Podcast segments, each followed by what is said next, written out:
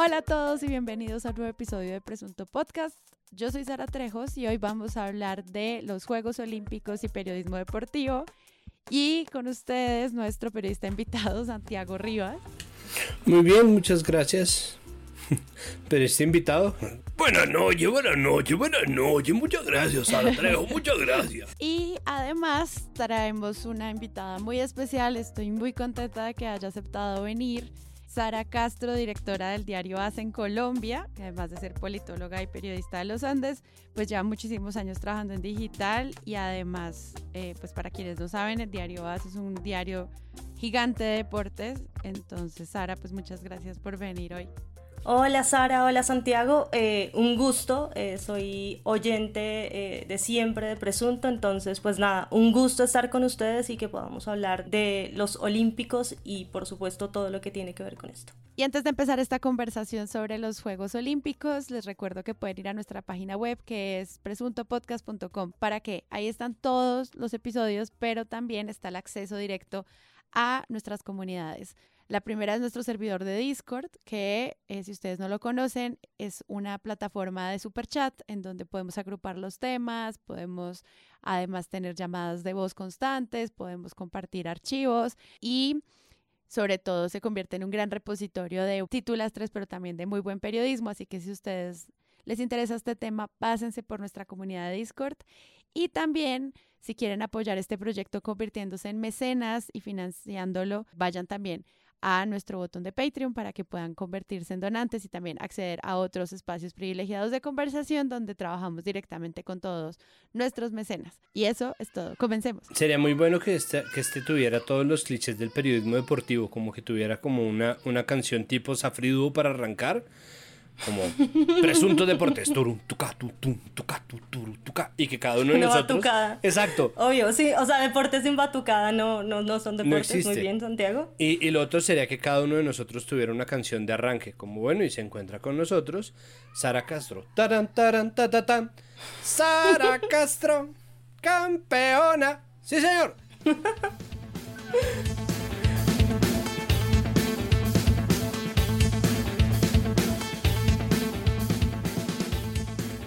Pasaron cinco años después de los Juegos Olímpicos de Río. Este es un evento que ya no se iba a aplazar más. ¿Y cómo fue este primer acercamiento a este gran, gran encuentro de deporte? Eh, porque pues no solamente es prepararse para cuáles son los deportes que van a ver y quiénes son los atletas y cómo va a ser como el día a día de lo que implica esto y también pues el tema de medallas y nuevos deportes y todo lo que ingresa, sino también pues la pandemia y si estábamos listos o no para esto como humanidad.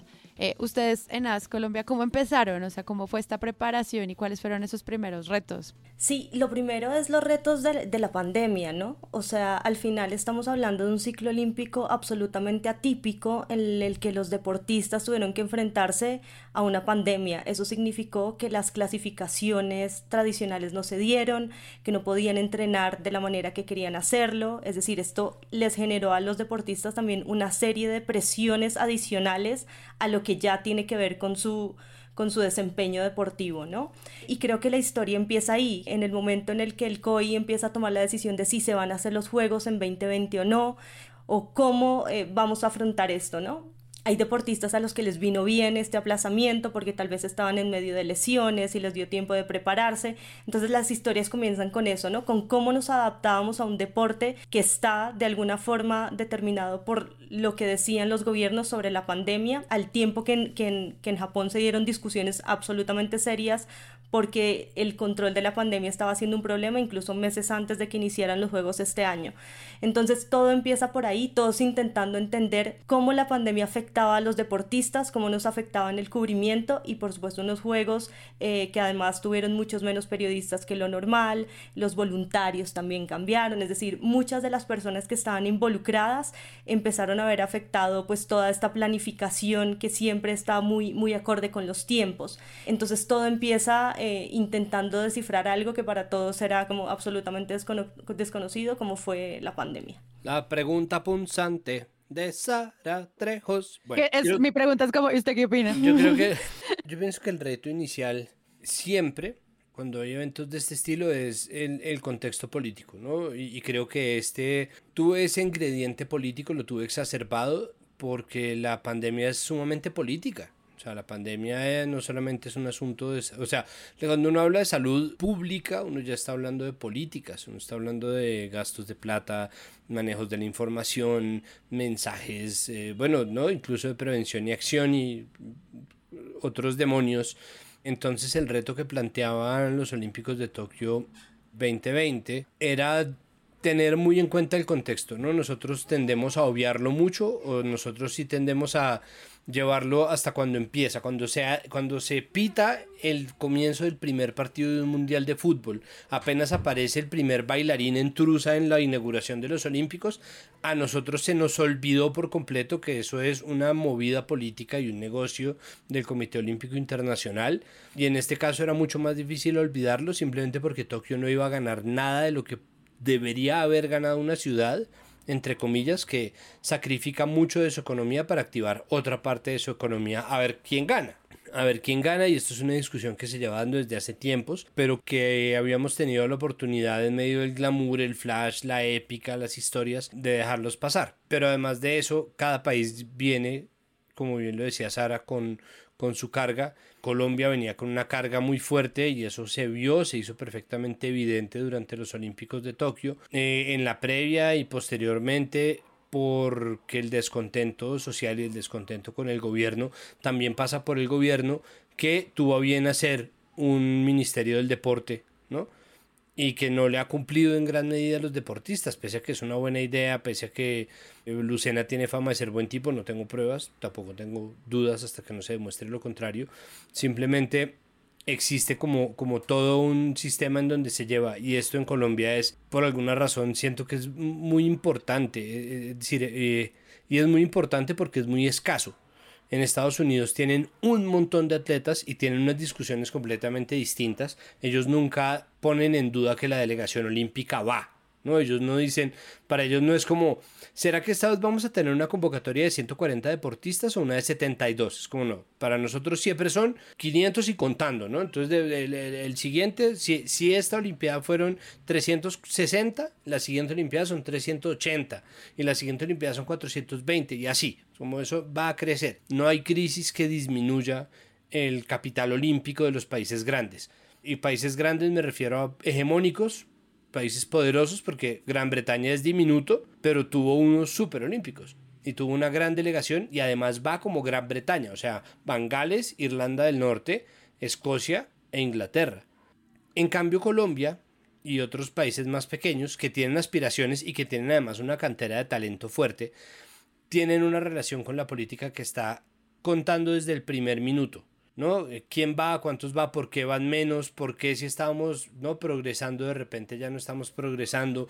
¿Qué fue lo que pasó? Y ahí obviamente todas las cosas que pasan en el país eh, empiezan a, a, jugarle la mala pasada al gobierno y a los deportistas y a todo. Entonces creo que son muchos contextos que tocaba empezar a, a traslapar y ya no se podía esconderse en, en, los, en los clichés de las gestas y, no sé, la épica y los lugares comunes de algo que es muy bonito y es que empiezan a importar otros deportes distintos del fútbol y el ciclismo. ¿no? Y es que ahí va, entonces cada vez que hay olímpicos hay como un grupúsculo de periodistas que están por ahí ocultos en las redacciones y que de pronto son como, uh, florecen y es como, ah, claro, este man es el que sabe de nado sincronizado, este man es el que sabe de ten, este man es el que sabe entonces esos momentos de brillar que solamente aparece cuando hay competencias, los centroamericanos y el Caribe o los Juegos Panamericanos o bueno, no sé, existen como todos estos eventos, pero sobre todo en los Olímpicos, es el momento de brillar para muchos. Lastimosamente estos venían con un contexto y con una cola bastante larga que hace parte del negocio horrible que son los olímpicos. Claro, pero, o sea, es que está como todo este reto de cubrir la organización, ¿no? Porque nosotros hicimos un episodio hace poco sobre la Copa América y también como que tratábamos de entender qué es eso de cubrir estas delegaciones y todos estos comités que crean este tipo de deportes, que yo creo que al menos en fútbol hay mucha más experiencia, ¿no? Sí, yo creo que es un reto súper grande, eh, justamente por lo que decía Santiago, ¿no? Porque hay un montón de deportes que llamamos minoritarios, o sea, este es un país que necesita aprender de cultura deportiva, o sea, nuestra cultura deportiva está muy vinculada a los éxitos, a los triunfos y muy vinculada al fútbol, y lo que pasa en, este tipo de eventos es que empezamos a tener la necesidad de explicarle a la gente que ganar un diploma olímpico, ¿eso qué significa? ¿Qué significa para un deportista que ha estado durante un ciclo olímpico preparándose para llegar hasta este punto y cómo esto es relevante y cuál es la historia detrás de todo ese trabajo? Que bien decía Santiago que no solo se trata porque creo que estos olímpicos nos dejaron un montón de temas adicionales y de retos para el periodismo deportivo sobre todo, porque creo que eso es lo que se viene, un montón de retos porque ya contar buenas historias o saberse las reglas de los deportes no es suficiente. Eh, y entre otras cosas, Santiago, estamos estrenando ministro del deporte porque, porque el señor Lucena se fue y ahora tenemos a Guillermo eh, Herrera al frente de, la cartera de, la del cartera. deporte.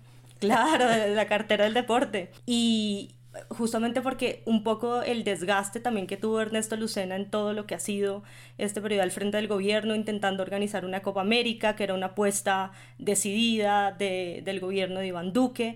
Y sobre lo que comentaba Santiago también hablamos es de estructuras, ¿no? Al final seguimos sintiendo que el, los logros deportivos en este país eh, se dan mucho por generación espontánea, por un talento de un montón de deportistas que, que nacen con un biotipo y unas condiciones brutales que además encuentran ahí como, como la, la, la manera de, de, tener un lugar en la sociedad, etcétera, y, y, de entrenadores que están muy a la sombra, ¿no? O sea, un montón de gente que en lugares apartados agarran a estos chicos y empiezan a entrenarlos desde muy pequeños y empiezan a ver que tenemos condiciones eh, para unas cosas muy determinadas, ¿no? Somos muy buenos en el boxeo, somos muy buenos en la alterofilia y porque somos buenos ahí, ¿no? Y nos cuesta en este tipo de eventos también los deportes de, de equipo y tiene que ver con estructuras, ¿no? O sea, el deporte en Colombia sigue necesitando una política pública que más allá de la recreación, que es muy importante, también está enfocada en este deporte de élite, eh, más allá de esos X millones que les den a un deportista porque, porque gana una medalla olímpica, ¿no? Y cuando Santiago habla evidentemente de estas potencias, que igual hay críticas porque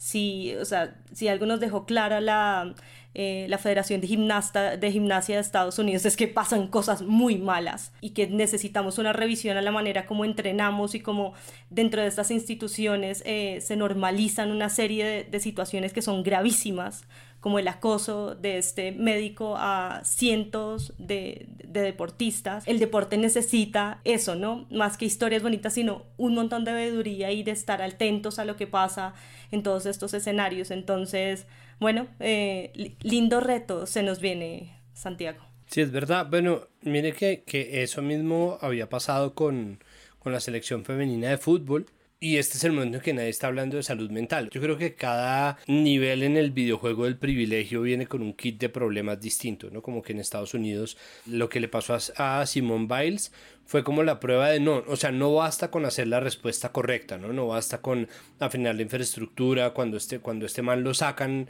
y lo encarcelan, si no estoy mal, o lo enjuician, ponen a otro, ¿no? Como que la estructura funciona perfecto. Entonces dicen, ahí está, la misma Simone Biles dice en su momento como en 2018 como no como eso como que la pone en crisis pero ella misma dice no yo voy a salir y cuando uno oye las transmisiones de gimnasia de los mundiales y de las competencias como esto es un deporte que corre todo el año cuando uno oye las transmisiones ellos son todos como pero ya va a salir de esto, ¿no? Es Simon Biles, ¿no? Y ese darlo por sentado es porque tienen un tinglado también montado que dicen, hombre, lo único que tienes que hacer es dar el bote, dar el berraco bote, pero ¿qué tal, qué tal que no? Decir, ¿qué tal que la cabeza no dé? Y no es solamente Simone Biles, es eh, Naomi Osaka que de pronto dice, no, no puedo, no me da, ¿no? No estar bien está bien y lo digo y lo hago público porque es súper necesario en este momento. Y hay algo ahí que me pareció interesante en una entrevista que leí en New Yorker a Ellie Reisman, que es una de estas gimnastas, ella ya no hace parte del equipo olímpico y le decían que si cambiaban cosas dentro de la estructura esta de, de la gimnasia en Estados Unidos, podían seguir siendo campeonas y ella intentaba explicar es, fuimos campeonas a pesar de todo lo que nos estaba pasando, porque un poco lo que pasa es que toda esta lógica de la disciplina, unas maneras de entrenamiento, han ido normalizando conductas que ellas no entendían qué era lo que estaba bien o lo que estaba mal. Y una chica en formación, esas relaciones de poder que se da entre el médico, el entrenador, validan todas las acciones o todo lo que de lo que depende la vida de ellas, ¿no? Entonces son temas de verdad supremamente complicados y que merecen una, una revisión porque ponemos como el caso de éxito lo que pasa en Estados Unidos porque ganan medallas, pero ganan medallas a costa de qué? Bueno, este es un caso específico en el que no queda muy claro que la situación o que, o que las condiciones sean las apropiadas. Ahí me parece muy interesante que es algo que quisiera que tocáramos a mayor profundidad, como estos nuevos temas que atravesaron también la agenda de los medios durante el 2020, como el cuidado de la salud mental de las personas, como la forma en la que trabajamos la equidad y todas las formas en las que cubrimos el periodismo con enfoque de género empiezan a atravesar también los olímpicos. Sí, yo creo que al final estos juegos son la respuesta a lo que pasa socialmente, o sea, al momento histórico por el que atravesamos. entonces es imposible venir de Black Lives Matter y que no pase nada en ese sentido en los Juegos Olímpicos.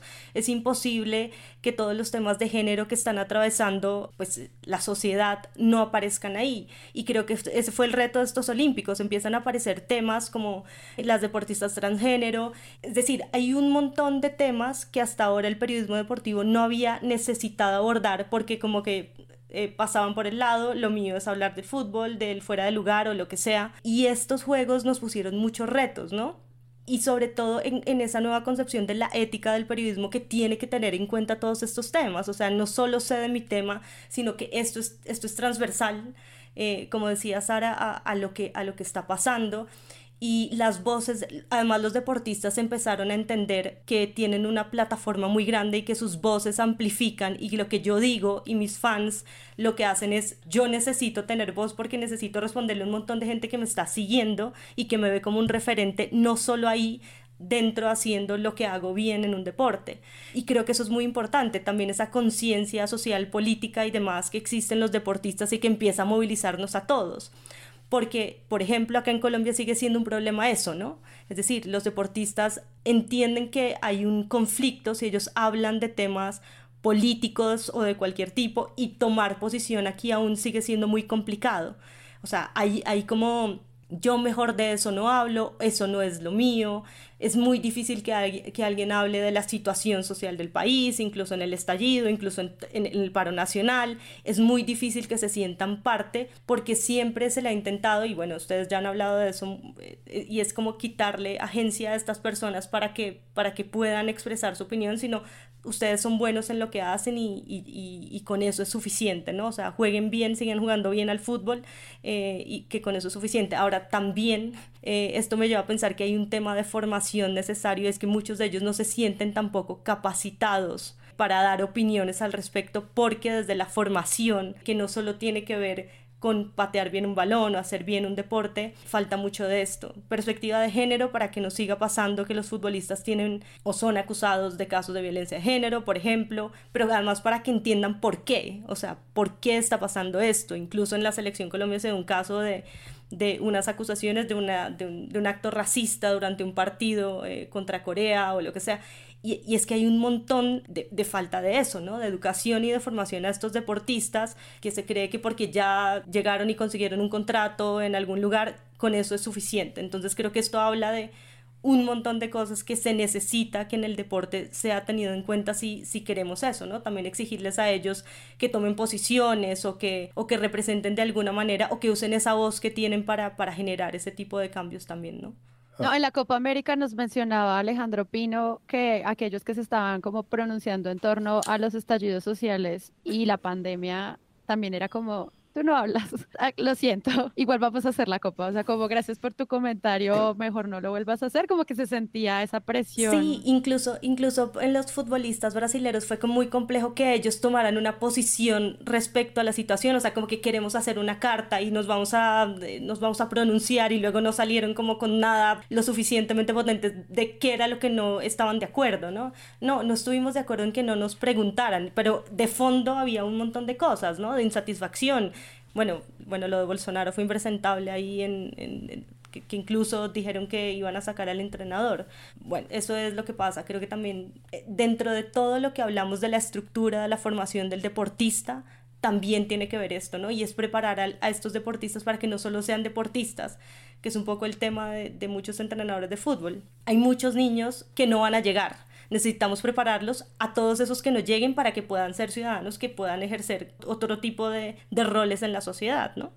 yo creo que el, negocio durante mucho tiempo blindó al periodismo deportivo de, de tenérsela que jugar y al contrario, era tanta plata que era una muy mala idea no estar del lado de las directivas. Entonces, un periodismo que estaba plegado al poder porque era el poder el que facilitaba que hubiera competencias de las cuales hablar. Entonces, durante mucho tiempo el periodismo deportivo ha sido cuna del pensamiento conservador casi que por defecto. No es una cosa que esté planeada, no es una cosa que haya sido pensada así. Al contrario, hay mucha gente que tiene un temperamento mucho más liberal de lo que parece simplemente porque las instituciones que le generan la posibilidad de hablar de fútbol son instituciones que están demasiado metidas en el poder político, pero durante mucho tiempo no se hablaba de eso.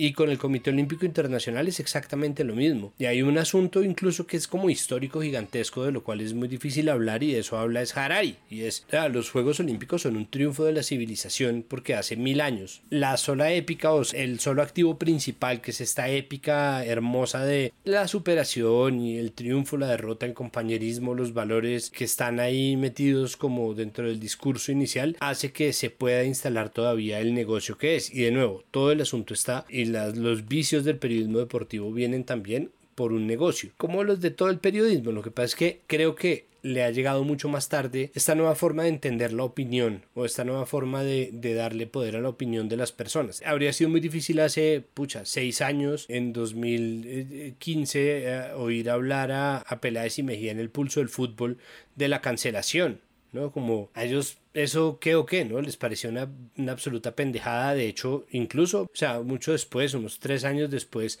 justo antes de que se fuera Peláez del Pulso, ellos hacían al menos una vez al día una explicación de por qué no hablaban de fútbol femenino. No, estaban absolutamente sentados en un privilegio y seguía siendo el mejor programa de radio deportiva del país, y seguía siendo el más escuchado y seguía siendo, ¿no? El que sentaba cátedra sobre cómo se hacía, era una conversación muy sencilla, muy bien hecha, pero ellos tenían la cachaza, o sea, tenían de verdad el descaro de sentarse y decir por qué era que no iban a hablar de fútbol femenino era que eso, no, entonces iba variando, ¿no? Al principio era como, ¿por qué eso no? Porque eso quién lo ve, después era porque es que no sabemos, después era como, porque es que nosotros ya llevamos tan, tanto tiempo hablando de fútbol masculino, ¿para qué nos metemos en estas cosas? Entonces ese discurso cambiante simplemente era reflejo de un negocio gigantesco, pero ahora el negocio también tiene que tener en cuenta a un público que está cada vez más comprometido. Sin ir más lejos, en los Olímpicos echaron al director de la coreografía de la inauguración porque hizo unos tweets como en 2011, unos tweets homofóbicos o algo así. Eh, después sacaron al director de todos los Olímpicos, estoy,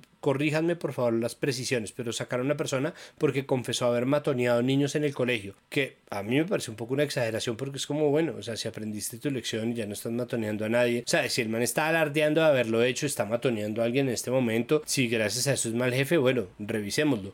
Pero no, entonces estas culturas de la cancelación llegan y yo creo que mucha gente dijo, pero ¿de qué puta están hablando. Como... Sí, era como que también decía algo del tipo, es que no deberían haber mujeres directivas porque hablarían mucho y las reuniones son más largas y el mal lo sacan. Y llega una mujer directiva a hacer reuniones completamente normales para producir los Olímpicos en Tokio. Entonces, Exacto. empiezan a ocurrir como todas esas discusiones, pero frente al poder, a mí me parece, al menos cuando estaba revisando material para este episodio, encontré cosas muy interesantes sobre cuáles son como las, lo que dice el tiempo, receta de acceso y política para que se haya afectado o no las medallas colombianas, como ese análisis alrededor de qué pasó. Tal vez no ocurrió antes, pero sí después no sé, hay entrevistas sobre si hay o no apoyo del Ministerio del Deporte, si hay un fracaso desde, obviamente, desde el Ministerio, qué significa que se estrene sin oros. O sea, creo que sí hubo un momento en el que se explicó desde los medios cómo era esta relación con el poder, al menos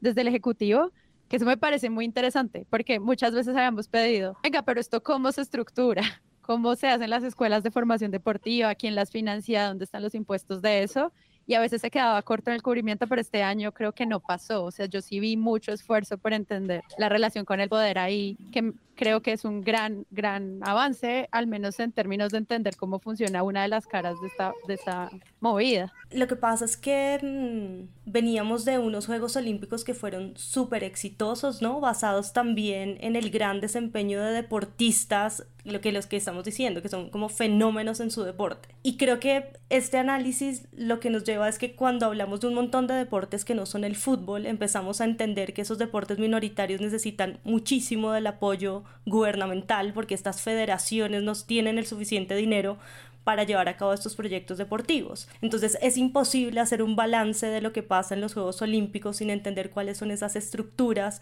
y cómo estas dependen hoy en día del Ministerio del Deporte. Y sigue siendo insuficiente, sigue siendo insuficiente porque no solo desde el punto de vista de los recursos, sino de una planificación acorde a lo que necesita el desarrollo del deporte.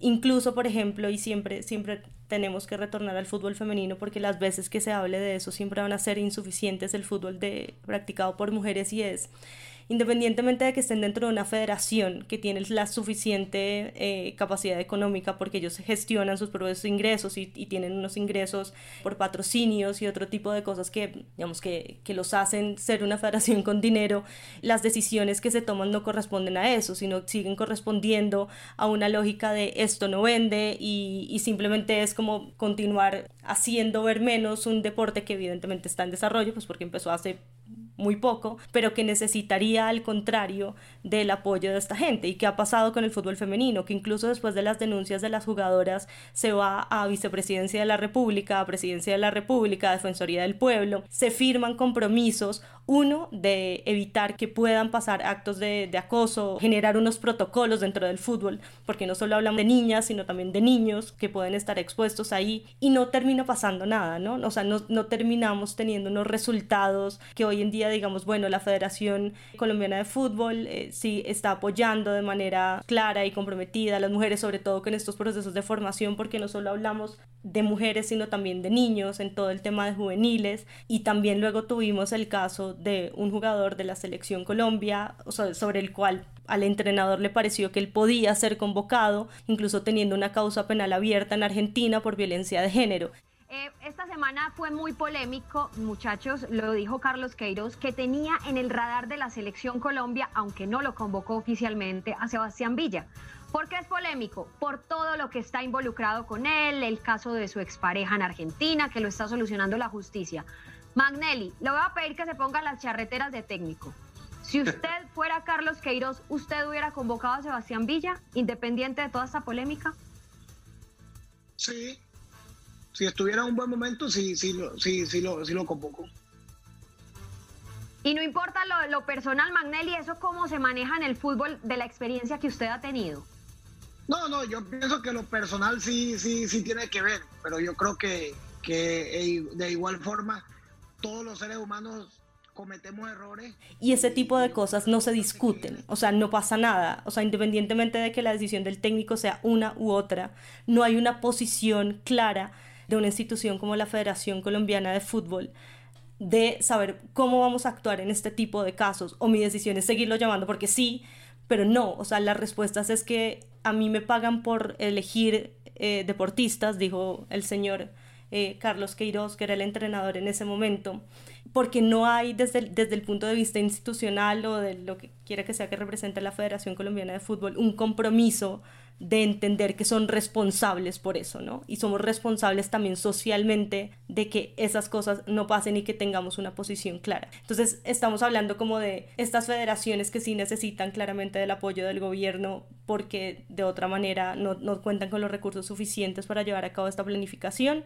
de que debería haber una planificación mucho más estructurada y basada en no solo en, los logros de unos cuantos deportistas, sino en que haya procesos, que siempre en el deporte ustedes van a, oír que los periodistas hablamos de procesos que son fundamentales para que existan resultados, porque es imposible que de la nada surjan deportistas y ganemos medallas y todo esto. Y sí me parece importante que a la hora de hacer balances, porque yo, yo leía tuiteros, ¿no? Está mal que así como me alegro con los logros, yo cuestione a los deportistas por la cantidad de medallas.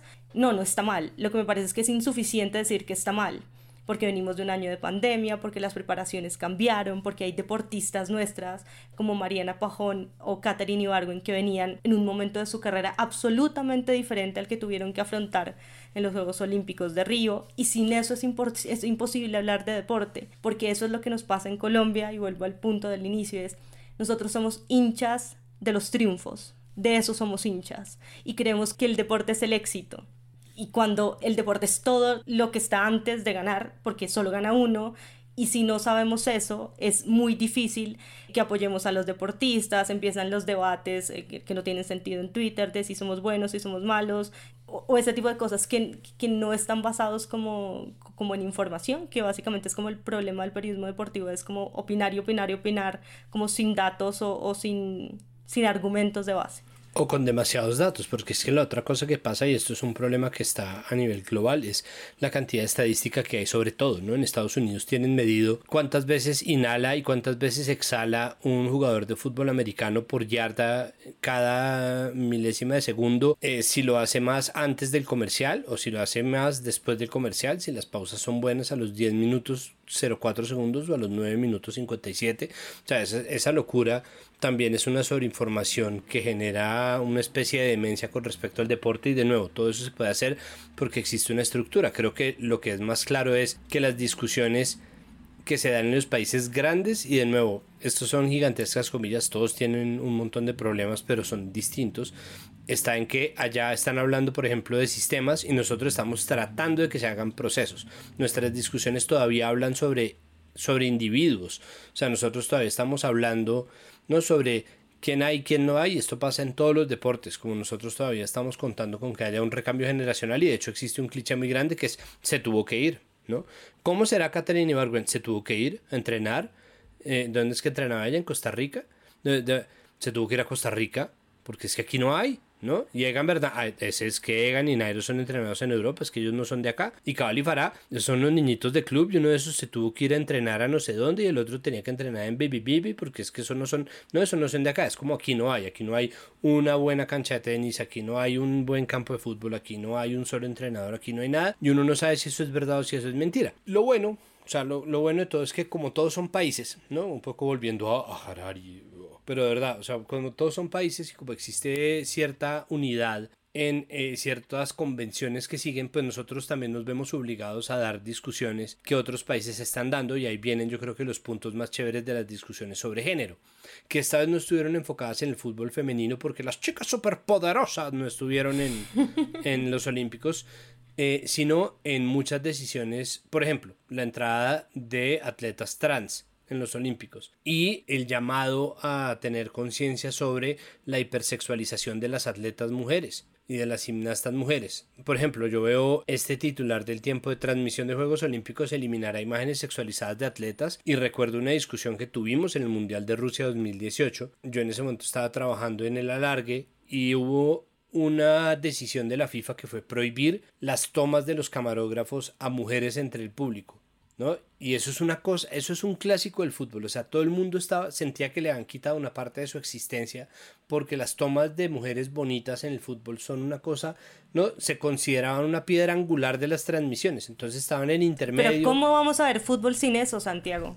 Exacto, y además, además, además se entendía no como, como de es que se está sexualizando a gente o qué mamera, ¿no? Como ser una mujer y que de repente tiene la cámara, ¿no? Y o después ver la transmisión y ver el culo de, de es decir, es, es, muy distinto, pero como era una narrativa manejada por hombres, eso siempre había sido, ¿no? Como, ah, el camarógrafo es pícaro, no le gustan los manes, el man no graba manes guapos, solamente viejas bonitas, ¿no? Entonces, los olímpicos están en eso con las mismas atletas. Y, pero eso es por parte de las, de las organizaciones, Santi, porque obviamente uno vio titulares del tipo las atletas más atractivas, eh, o sea, era como que ya esperábamos que eso pasara y alguien dijo, ¿para quién le importa?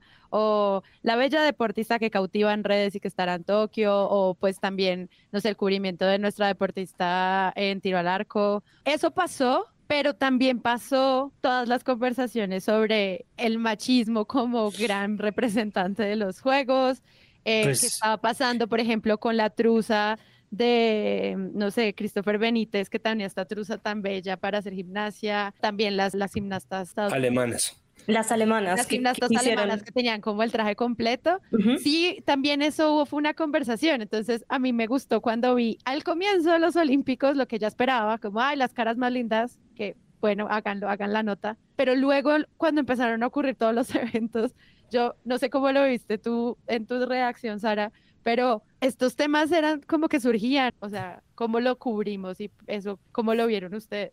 A ver, lo primero es que yo creo que esas notas de las deportistas más bellas y, eh, o sea, eso ya a mí me suena muy 1999, o sea, en realidad es que ya para mí ya no pasa, eso estuvo bien en, en otro momento. Y creo que tiene que ver con lo que decía Santiago como del compromiso de las audiencias, es que las audiencias hoy en día también son audiencias que entienden que están pasando muchas cosas y también los atletas creo que tienen posiciones diferentes y la manera como se muestran y saben que ese momento que tienen la cámara más allá de que la ley 50 no los deje tener representaciones políticas o demostraciones políticas en teoría durante las durante, las premiaciones o lo que sea, pero ellos saben lo que representan y creo que yo vuelvo al punto, es que estamos en un momento histórico y muy importante en, muchos aspectos. Entonces sí, a mí me parece que al final eh, pasan estas cosas porque pues sigue habiendo errores en las redacciones y se siguen confundiendo las cosas, ¿no? Del click y la persona que dice esto de la tenista era que era la exnovia de un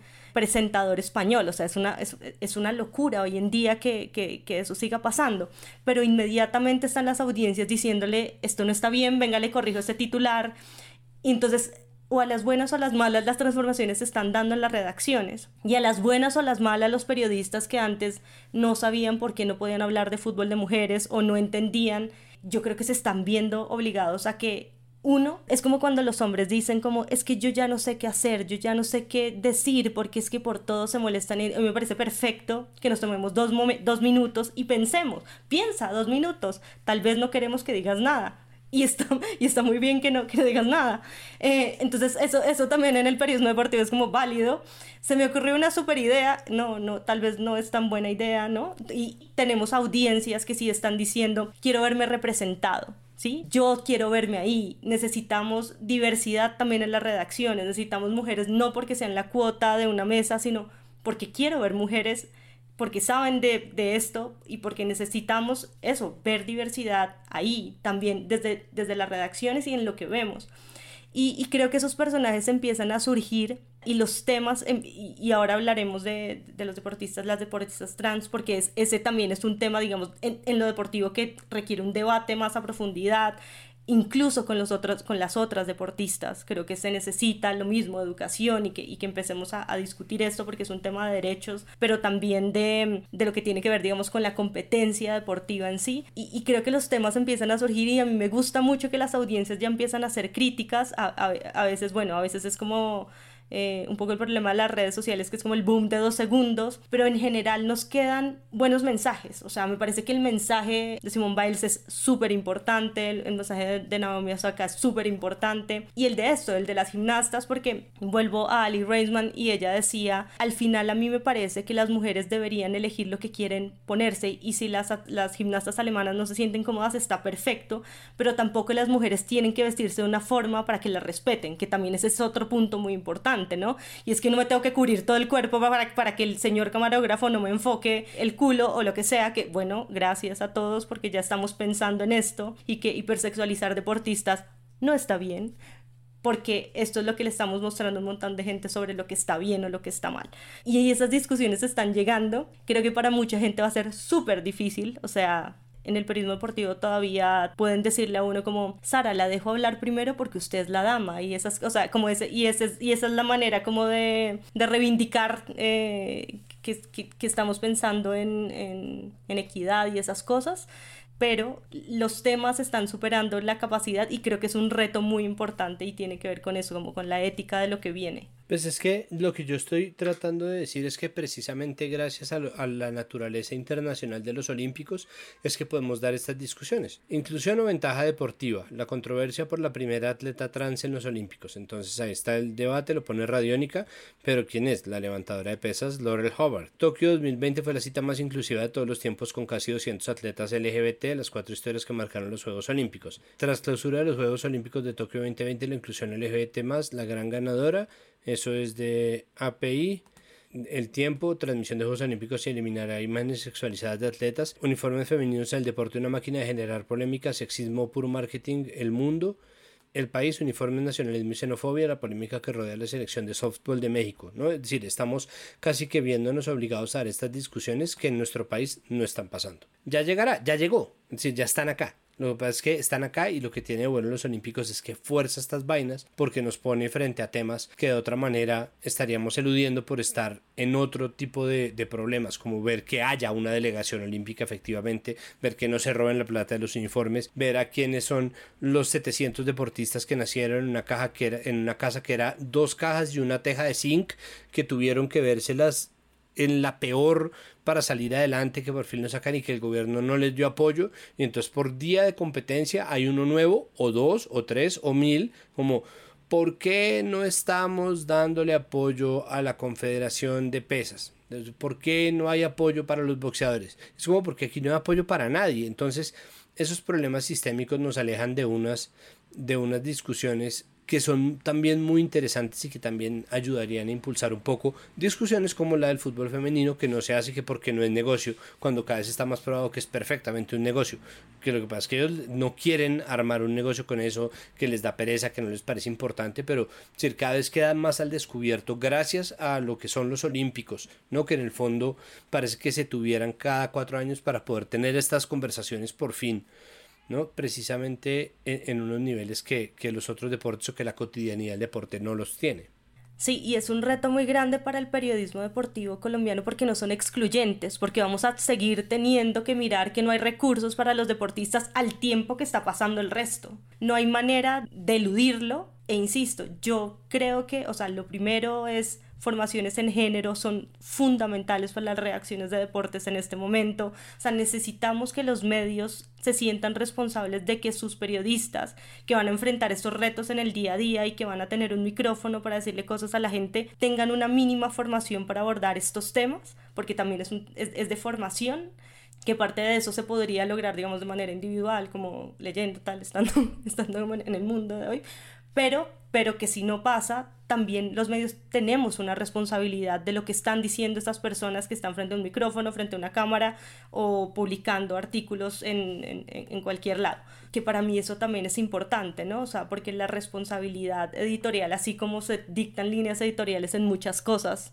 también debería hablar de una responsabilidad en estos temas no sé, por ejemplo, frente a esta conversación de como estos lenguajes binarios que trae eh, los olímpicos, como los deportes que son femeninos y masculinos, y lo que ocurre con, lo, con los deportistas trans, pues que al final te demuestra que esto no binario hace parte de ese sistema de competencia. ¿Cómo lo ves tú, Sara? O sea, como esa parte de qué tan competitivo es un cuerpo, cómo se puede dar esa conversación pues con los periodistas, porque siento que es muy interesante, o sea, eh, Volcánicas planteó un artículo sobre por qué los deportes deberían ser mixtos, siento que hay una relación como de entender los cuerpos también en otra forma y, a mí me encanta que esto sea un tema. Nadie va a dar la respuesta ya porque simplemente es un debate que se abre, pero ¿cómo lo ves tú? Yo lo he planteado absolutamente igual y es en Argentina por la ley de identidad de género ya jugó la primera futbolista trans, digamos de manera profesional y eso fue como un evento, un evento para el que los periodistas ni nadie estaba preparado, pero emprendemos de hablar de una ley de, identidad de género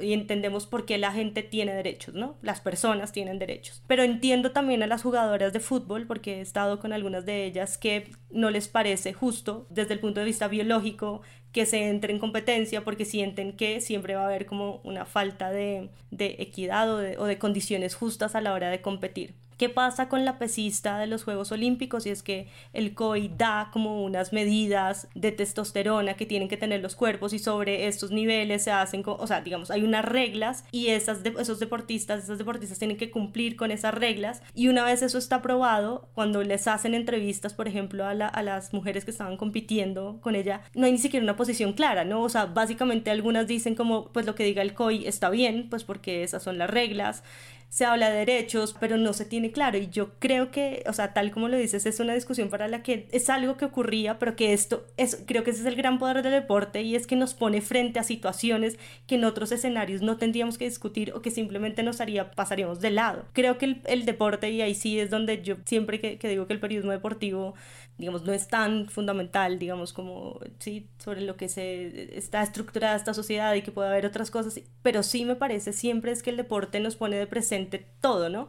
Cuando hablamos de equidad de género es que si una niña ve a una futbolista ser futbolista profesional, va a querer ser eso o va a querer ser cualquier cosa. Y en este caso nos pone sobre, en estas discusiones que sin duda a nivel competitivo del deporte requiere de mucho análisis, ¿no? Porque tiene que ver con temas médicos. O sea, lo primero es que se recurre a, análisis médicos de qué tanta diferencia en realidad existe entre la, la, resistencia del cuerpo de un hombre versus el de una mujer. Una persona que haya estado en tratamientos hormonales, en qué se disminuye esa primera capacidad versus la segunda y cómo logramos organizar esto para que sea, siga siendo justo, pero que se respeten los derechos que de fondo es como la discusión que tenemos que dar, ¿no? Entonces es complejo, tal como decía Sara, no hay, no hay una respuesta. Estos estándares de qué tan rápidos son los cuerpos, qué tan fuertes, como que también te meten eso en la cabeza desde pequeña, ¿no? Porque no, no puedes jugar. Claro, y si, y si hay unas cosas que son... Pero a veces es como tal vez no porque me golpearían si están todos jugando bien fútbol. Como que también está esa relación desde, desde uno cómo se acerca con su cuerpo a, a ciertos deportes. Sí, y, y evidentemente, o sea, digamos a nivel de cultura, pues antes las mujeres no podíamos practicar ningún deporte porque en teoría por temas médicos, eh, o sea, todo moríamos o lo, que sea, o, lo que sea, pero independientemente de eso, o sea, digamos que sí, biológicamente y, fisiológicamente hay cosas que son diferentes y, y, eso hay que entenderlo y sobre esos análisis o estudios es como que intentarán hacer justicia Insisto que para mí el tema es de derechos también. Y con esto que mencionabas del fútbol mixto, lo que sí se ha comprobado, y además es una tutela muy importante en Colombia de una niña que no la habían dejado jugar en el pony fútbol, si no estoy mal, y, em, y es una tarea muy importante porque además lo que se comprueba con los estudios que ha hecho FIFA y, toda la gente y es que los niños y las niñas ojalá aprendan, digamos, en esas etapas de formación, siendo, siendo muy pequeños, que compitan en estos equipos mixtos porque tanto los niños como las niñas aprenden condiciones o características o ganan de ese proceso de cosas que no hacen eh, naturalmente, sino que lo aprenden. Entonces en los niños y en las niñas sí tiene mucho sentido que exista esta formación mixta en temas de valores, además, o sea, en, en, muchos aspectos, como que los hace ser mejores tanto a ellos como a ellas si juegan juntos. Que yo creo que la respuesta está en gran parte en el deporte. ¿no? O sea, yo siento que, que hay una parte que no nos corresponde a los periodistas. ¿no? Hay una parte de, eso y creo que ahí es donde, donde es importante que los periodistas se pronuncien en favor de los derechos, ¿no? Que es bien lo que está diciendo Sara. Es como es importante entender que la responsabilidad del Comité Olímpico Internacional no es evaluar si se hace, sino evaluar cómo se va a hacer. Es decir, una mujer trans es una mujer. Si decide competir, hay que revisar cómo hacerlo, pero, pero de nuevo, el punto es ¿Cómo se va a hacer? ¿Cómo se va a hacer para que una mujer trans compita en gimnasia olímpica? ¿Cómo se va a hacer para que una mujer trans compita? Partiendo además de un punto y es que la población trans es, es un porcentaje diminuto de la población real. Entonces todas las otras teorías que son políticas que sustentan el discurso de odio contra la población trans como que no es que si es asiento es ahora todos los hombres se van a meter a competir en las competencias de mujeres es como eso no es así eso no funciona así o sea imagínense eso como mm, yo a mis 39 años barrigón lento ¿Qué tal de pronto si en vez de probar en la selección mayores de fútbol trato de meterme a un club femenino? O sea, ¿cómo, ¿Cómo putas se trata a la mujer como una discapacitada de arranque solamente para decir, pero es que son muchos los hombres que se van a hacer pasar por mujeres para... Es como eso nunca va a pasar. Eso jamás va a pasar.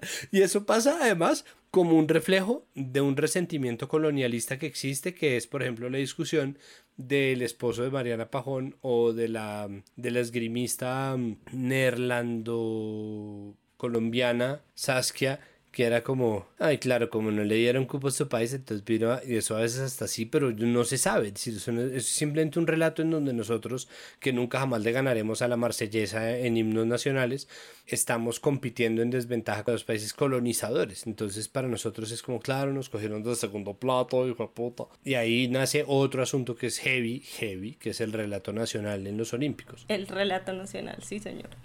el relato nacional. Santi, no, le ha faltado música. Estaba muy lento, hermano.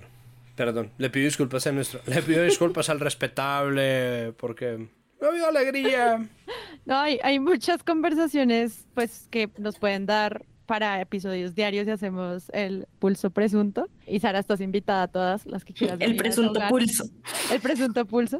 pero pues todo este tema de perdimos las medallas, no nos trajo una medalla a la casa, falló, nos hizo quedar mal. Ese tipo de cosas también son narrativas en torno al esfuerzo de estos deportistas que en serio fueron a los Olímpicos y ya solo por eso y por cualquier cosa son personas muy admirables y entender que también son personas vulnerables y entender que también son personas que están en procesos de comprender su género y entender que también están viviendo y están completamente solos en, las, en estos escenarios vacíos y qué ocurrió con la pandemia y si Tokio perdió o no dinero y si esto cómo se va a llevar a cabo en París y cuáles son los retos de ahora en adelante. Creo que es una apertura de conversaciones y a mí me encantó verla, me encantó ver a los deportistas de, no sé, escalada, gritarle a los otros en donde poner la mano. Claro, es que nos hace creer que, podemos ser mejores. Claro, es que eso sí pasa en los Olímpicos, o sea, o pasa con el deporte, ¿no? O sea, al final, todo eso que no se planea, el deportista que ayuda a llegar al otro, que lo hizo caer y, y, se dan la mano y ese tipo de cosas, creo que son los como los valores que todos quisiéramos tener y que ahí nos vemos reflejados como en lo mejor de, de lo que podemos ser, ¿no? Pueden continuar, les está diciendo el juez. O pueden decidir que los dos sean campeones. Y los dos, de forma fraternal, deciden, saben que ahí muere. Ahí muere Alejandro. Yo me quedo con la de oro y tú también. Espectacular lo que hemos visto. Qué imagen, Ale. Qué escena. es, es, es, muy bello, o sea, es muy bello ver los olímpicos, estas historias, pero a mí me parece que hay que también tomarse con pinzas eso, simplemente porque hay una cosa que es una realidad ineludible y es que el discurso de, valores, o sea, los valores se adaptan a cualquier sistema político. Para mí, eso para mí es prueba de que nuestra naturaleza es cooperativa, pero un libertario, libertario va a coger la imagen del atleta neerlandesa Hassan, que es esta que se caen en, la, en los estaban en las clasificatorias de 1500 metros planos entran a los últimos 400 metros y alguien se tropieza y la hace caer a ella que era la favorita y esta señora se para y empieza a correr los últimos 400 metros. O sea empieza en pique después de caerse y gana las clasificatorias. O sea esto le pasó una factura tan alta, ganó la medalla de bronce en las finales de 1500 metros, obvio, después se ganó 5.000 y 8.000 metros, una cosa absolutamente demente esta señora, una genio, ¿no? Era la favorita, favoritísima, una berraca, pero entonces un libertario va a coger ese video y va a decir que nadie te diga que tú no puedes, ¿no? Porque es como, entonces, que tú no puedes hacer empresa o que nadie te diga que la pobreza es propiciada por el Estado.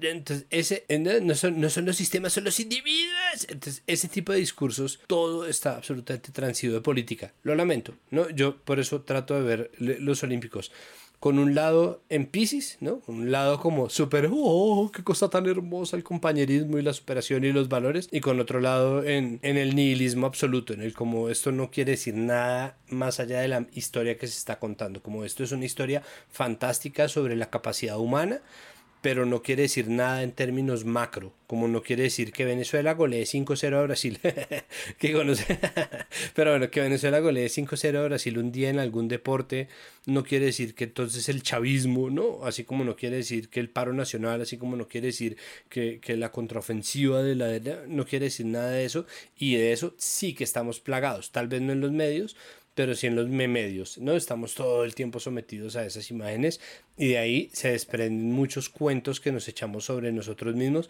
que a veces son verdad, la mayoría de las veces son mentira. Sí, pues es que lo que tú dices, Santi, es la forma de cómo contamos estas historias. Muy rico lo que ocurre en los Olímpicos por eso, como la cantidad de cuentas que se pueden contar y sobre todo esto que dijo Sara tantas veces de el enfoque basado en derechos humanos, primero que todo, y la diversión, el entretenimiento y el aprendizaje y todo lo que ocurre allí, pues es un gran momento. Yo sí los extraño, yo, yo creo que lloré viendo todo, o sea, desde el que no entendía hasta el otro era como... Yo me quedaba dormido sentado, ves que además los horarios funestos... Una hora de podcast que era como todos estos datos hiper hechos de los deportistas, como cuántas veces les late el corazón. Esos datos no eran importantes, pero yo... Es que no lo son.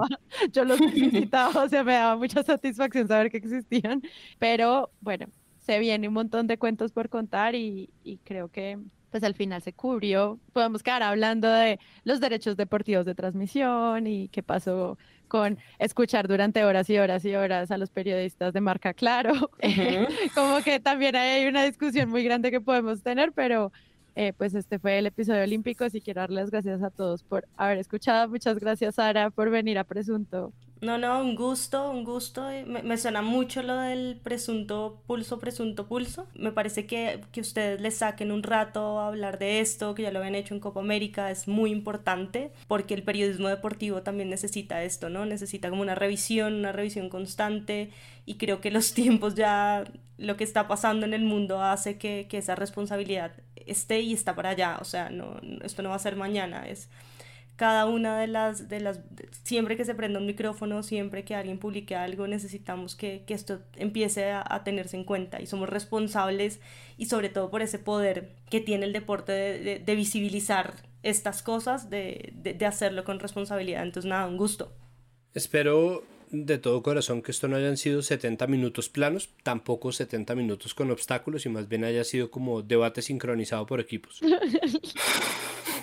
ok, yo soy Sara Trejos. Sara Trejos con la conclusión. El pugilista colombiano Juvenal Martínez se presentó en la Junta Épica de la noche de Tokio de las 2 de la tarde. Se presentó contra el japonés Osaka, que debe, al cual le sacó una ventaja de 7 puntos, pero los jueces no vieron.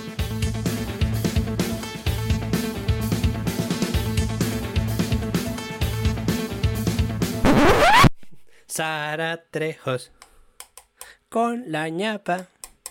Y en la ñapa, oigan, el campín lo abrieron y pues llegó el público después de estar encerrados en sus casas. Y lo que se esperaba de la fiesta del fútbol pues terminó en unos actos terribles de violencia. Y ustedes cómo vieron eso desde obviamente el cubrimiento no solamente de los hinchas sino como los medios viendo esto porque sí creo que fue como una prueba de fuego que no pasó. ¿Pudo usted ver en qué momento? ¿Qué puede contarnos a esta hora de la mañana, Edward? Juan Diego, muchísimas gracias. Buenos días para usted y para todos los televidentes de Noticias Caracol. Juan Diego, 485 días de cierre del Estadio El Campín. Ayer era el primer partido. Muchas familias decidieron ir con sus hijos, iban adultos mayores, se hicieron algunas tribunas y se encontraron con estas imágenes. 0-0 el partido en el primer tiempo y algunos aficionados que estaban en Oriental saltaron al ala norte donde estaban las familias, comenzaron las disputas, las peleas y algunos comenzaron a correr a la grada, precisamente a la grama, a enfrentarse con los hinchas del Nacional. El hecho más lamentable para las autoridades fue esto, lo que ocurrió en el costado norte, una brutal golpiza a un aficionado del hincha del, eh, del, Santa Fe, el cual fue agredido por hinchas del Nacional. Lo golpearon a tal punto que quedó inconsciente en la mitad de las sillas. Y adicional a eso, llegó otro hincha eh, una, vez un, una vez más un reto complicado, ¿no? Para el periodismo deportivo cuando se sale del juego y, y hay que empezar a hablar de otras cosas, o sea, creo que, que, queda muchísimo en evidencia, ¿no? Porque se vuelven a los lugares comunes, a reforzar estereotipos de lo que pasa con el barrismo, a quitarle responsabilidad de la violencia a lo que no solo pasa en las tribunas, sino lo que pasa desde los micrófonos y a, y a entender además que esto es un tema histórico, ¿no? O sea, a, a entender un poco ese tipo de cosas. Luego, también cómo este tipo de situaciones se llevan pues a, a entender que, que, se trata de más de individualizar y de intentar como judicializar estas personas y no empezar a, a, emitir juicios muy desde, desde el corazón, ¿no? O sea, al final lo que está pasando con el periodismo deportivo en muchos casos es como de todo hay que tener una opinión y entre más tajante es como mejor, o sea, no, no discutimos nada, sino yo voy a decir cualquier cosa y voy a imponerme sobre el otro sin argumento. Y este fue uno de los casos, ¿no? Obviamente ver este tipo de imágenes pues es absolutamente doloroso desde cualquier punto de vista, más en, en un estadio, pero sí, o sea, seguimos quedándonos cortos en, en, cómo explicar este tipo de situaciones y en cómo ponerlas en perspectiva de qué representa esto dentro del deporte, qué no hace parte del deporte eh, y cómo siempre terminamos en esos, en esos lugares comunes, ¿no? En, en, en, si es que el fútbol es la violencia, si es que los barristas por, por el contexto en el, que, en el que viven, entonces terminan siendo violentos porque sí, si es eh, el grupo el que hace que actúen de esa manera y luego la responsabilidad pues también en este caso de la organización, porque de eso también había que hablar, ¿no? De la organización y de la gente que estaba detrás de la logística, porque en un partido de este tipo no se tomaron, y, yo sé que mucha gente es como, no, pues deberíamos estar en paz, sí, pero este tipo de partidos requieren una logística acorde a lo que podría pasar, y cuando todo falla, la responsabilidad tiene que recaer como, como en todos los que, los, que están ahí. Bueno, y esto da de verdad como para un capítulo porque, porque el tema de, de, la violencia en el fútbol pues siempre nos ha generado muchas preguntas, ¿no? O sea, no hemos logrado llegar a, a conclusiones definitivas y, y sigue siendo una problemática pues fundamental si queremos, eh, además, ¿no? En un fútbol en crisis, de lo que ustedes ya han hablado, en un fútbol que está siendo muy cuestionado, ¿no? El fútbol profesional colombiano, eh, que tiene un montón de problemas alrededor de él, entonces, bueno, difícil, difícil. Mm, la discusión impopular que, que yo quisiera plantear es eh, la reacción inmediata cuando estas cosas pasan es como es que esto no es el fútbol o es que eh, no entonces quienes odian el fútbol obviamente y esto en Twitter pasa mucho es como matándose por un deporte de mierda. Es como no hay un punto en donde no es eso no hay un punto en donde deja de ser el deporte. Yo creo que todo el mundo o sea, mi, mi sensación es que todo el mundo ha enfocado mal ese problema no solamente el periodismo deportivo, la policía lo tiene mal enfocado, los gobernantes lo tienen mal enfocado. Entonces es, es difícil porque cuando pasan estas cosas, pues de hecho yo no sé quién fue en la transmisión del partido que salió a decir es que el tiempo en televisión es carísimo, no debería seguir el partido, ¿no? Porque es que esto no es el fútbol, porque finalmente el negocio es que haya fútbol. Y los que interfieren en que haya fútbol son los que se tiran el negocio de quienes viven del negocio del fútbol, incluyendo los periodistas, presentadores, comentaristas, narradores, etcétera, etcétera. Entonces están un poco defendiendo su lugar de trabajo cuando llega una persona o cuando llega un grupo de personas a ejercer la violencia. Esto por la discusión que se dio inmediatamente después de esto debería estar parándose, no deberíamos parar ya la, la transmisión o no. Entonces hubo la respuesta de no, porque no, porque esto es plata, no, esto es una plata, esto es blanco. Nunca jamás se pone, pero el problema no es tanto si sigue o no sigue el partido, sino cómo propiciando que se siga el partido, se está obviando la responsabilidad que tienen las directivas en lo que pasa con la violencia en el fútbol. Pero además, la naturaleza eminentemente política de este fenómeno, porque es que el barrismo no es un fenómeno que, que, salga porque es que la gente es muy piroba o porque la gente es muy mala o porque es que como somos de horribles o porque es que, no sé, elijan la razón que ustedes quieran, sino es un problema que nace del hecho de que la vida de la gente no tiene sentido. Entonces para nosotros no parece racional en absoluto, pero es gente que está actuando de acuerdo con un pensamiento de manada porque no tiene nada distinto en la puta vida. Entonces una persona cuya vida no tiene sentido o no tiene un propósito o no tiene mucho más que ofrecer, y eso lo vemos con los fanatismos políticos y eso lo vemos con los fanatismos religiosos, gente que le entrega toda su vida a algo tan abstracto ¿no? y tan efímero como un equipo de fútbol que, que declara que es lo mejor y que todo lo que sea distinto a eso es absolutamente deleznable y detestable, pues hace alguien que está actuando como respuesta al sinsentido absoluto de las cosas. Y es, ¿por qué nadie entiende esto como un problema político?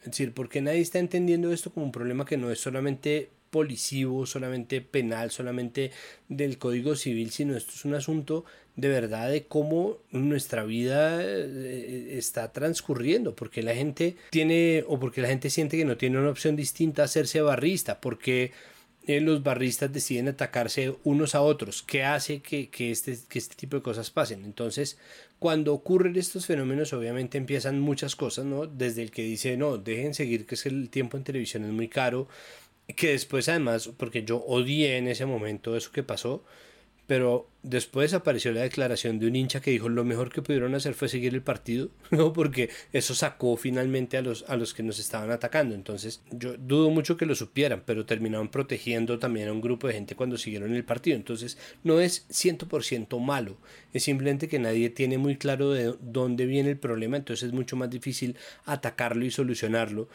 E incluso las soluciones interesantes que se han hecho, como el barrismo con sentido social, eh, las fundaciones, eh, terminan siendo muy poco con respecto al tamaño del fenómeno.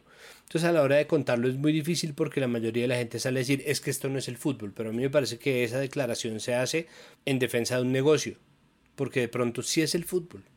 O sea, o mejor dicho, y si eso sí es el fútbol, ¿por qué no estamos contando otra historia o todas las historias de lo que el fútbol genera, porque finalmente está ligado al fútbol, está ligado a las camisetas del fútbol, a los orígenes del fútbol, a los gustos del fútbol, al mapa socioeconómico de quienes ven fútbol, a la vida en las ciudades, a la realidad económica de los países. Eso no es en vano, eso no está desconectado, no nace en el vacío. Entonces, creo que, que, el primer error es que no existe una lectura profunda de ese problema como un fenómeno gigantesco y sobre todo como un fenómeno político. Y lo demás es lavarle la cara a los directivos. Honestamente, me parece a mí. Sí, al final creo que había mucho de Claudia López no acepta su responsabilidad de lo que pasó en el camping. Sí, y en el fútbol, que me parece ahí es que, que está muy vinculado con eso de las responsabilidades, que en 1998 se cae la baranda del campín y hay un montón de heridos y en ese momento, al día siguiente, el presidente de la DIMAYOR declara que en realidad no se sabía qué pasaba, o sea, es, parecía tomadas las declaraciones de lo que pasó hace unos días aquí en Bogotá. Y es que nunca nadie se responsabiliza y nunca nadie, o sea, pareciera que estas, que estas situaciones son ajenas a, lo que está pasando. Los hinchas sí hacen parte como fundamental del fútbol y es, pero luego es como si los clubes y, y el fútbol se sintiera, o sea, ya no somos nada, o sea, ustedes y yo no tenemos ninguna relación cuando las cosas no salen bien y me parecía muy impresionante leer las declaraciones de ese día y leer estas declaraciones más de un montón de años después, 20 años después, y que, las, y que las decisiones que se tomen nunca, o sea, los jueces nunca saben cuál es la decisión que hay que tomar, el juez del partido, o sea, se estaba cayendo gente hace 20 años y en este momento se veía que había un problema grave y nunca saben cuál es la decisión que hay que tomar. Y el periodismo deportivo también, ¿no? Esto, a mí me toca lo que pasa en la cancha, que es un poco la respuesta, por ejemplo, cuando durante el paro nacional hubo gases lacrimógenos que afectaron el desarrollo de unos partidos y es como, comentaristas diciendo, a mí me pagan por hablar de lo que pasa en la cancha. Siempre saca una frase de Menotti y Casale, también se lo he oído decir, que se volvió muy famosa y yo ya en este punto, cuando todas las frases las dijeron Churchill y Pablo Coelho, yo no sé si eso de verdad es de Menotti, pero la frase es, eh, una persona que solo sabe, un periodista que solo sabe de fútbol ni de fútbol sabe.